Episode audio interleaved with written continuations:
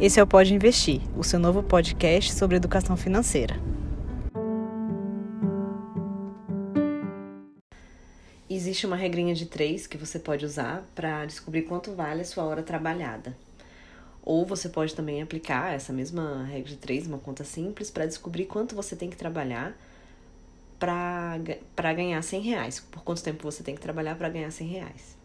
E muitos educadores financeiros, muitos livros recomendam que a pessoa calcule quanto ela tem que trabalhar para ganhar 100 reais e que na hora que ela for gastar algo em torno desse valor, que ela pense que ela teve que trabalhar, por exemplo, uma hora para ganhar aquilo. Eu vou associar uma hora a 100 reais porque fica mais fácil explicar aqui para você. Então, a ideia é essa, né? Que é muito difundida por aí, que você vai gastar 100 reais e você pensa, poxa, eu trabalhei uma hora para ganhar 100 reais, será que isso vale, será que vale meu trabalho?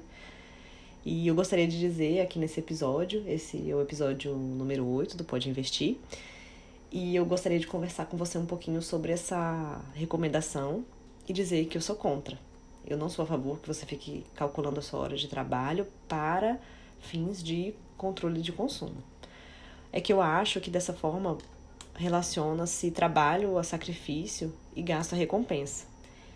Então, uma pessoa entra num ciclo de que ela tem que se sacrificar para ganhar 100 reais e que ela só pode gastar 100 reais com algo muito relevante, afinal de contas ela sofreu para aquilo, ela doou parte do tempo dela, da liberdade em que ela estava ali trabalhando para poder obter aquele valor e comprar aquele objeto que vale 100 reais ou pagar aquele serviço que vale 100 reais eu acredito que esse ciclo gere, eu acredito que esse comportamento gera um ciclo de culpa, ansiedade e cobrança. Porque ao fazer isso, você relaciona trabalho a sacrifício, a sofrimento e o gasto a recompensa. Então, você programa sua mente para associar a compra a, a uma recompensa pelo sofrimento de ter trabalhado. Então, consegue observar como isso não pode ser saudável e eu não entendo bem como é que as pessoas podem controlar o seu orçamento com base nisso. Eu acho que você pode até ter um resultado efetivo, pode deixar de gastar, mas eu não acho que esse resultado vá se perdurar aí ao longo do tempo. E eu não acredito que, que isso vá gerar uma, uma mentalidade saudável e, pior ainda, uma relação saudável com o dinheiro. E ter uma relação saudável com dinheiro, leve, é o primeiro passo para se ter um equilíbrio nas contas pessoais. Bom, eu trago aqui uma comparação para você que eu, ao meu ver, adotar essa técnica seria o mesmo que fazer uma dieta em que você associasse, por exemplo, comer um chocolate e correr uma hora na esteira. E aí, imagina que seu nutricionista te encorajasse da seguinte forma: ah, cada vez que você for comer um chocolate, lembra daquele sofrimento, no caso, se você não gosta de correr na esteira, né? Eu não gosto muito.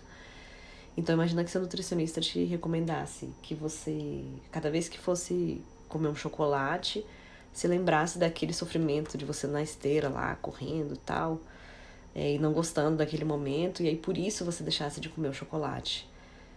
É, essa dinâmica não faz com que você tenha uma relação saudável com os alimentos e muito menos com a atividade física. Então é como se você se punisse na esteira para poder ter uma recompensa que é o chocolate, e mesmo assim, antes de comer o chocolate, você tem que se culpar bastante, se cobrar e se questionar se vale a pena, né? E nesse caso, se vale a penalidade mesmo de você ter corrido na esteira aquele pedaço de chocolate. Então é a mesma lógica, cria uma dinâmica de culpa, de ansiedade, de cobrança e relaciona o exercício físico a sacrifício e a comida a recompensa. Por isso que eu não, nunca entendi, na verdade, por que, que as pessoas recomendam tanto essa técnica, porque eu acho que ela não é nem um pouco saudável e eu não acredito que ela vai te ajudar no controle dos seus gastos. Bom, eu espero que você tenha gostado da reflexão. E eu achei bem interessante, na verdade, eu eu parei para refletir mais a fundo nessa questão quando eu vi justamente uma postagem é, num perfil de educação financeira que encorajava as pessoas a fazerem isso, e aí eu parei para refletir mais a fundo nessa questão, sabe? E resolvi trazer essa reflexão aqui para você. Eu espero que você tenha gostado. Qualquer dúvida, se quiser conversar sobre o assunto ou sobre qualquer outro assunto também, pode me procurar nas redes sociais. E espero que você fique bem. Obrigada.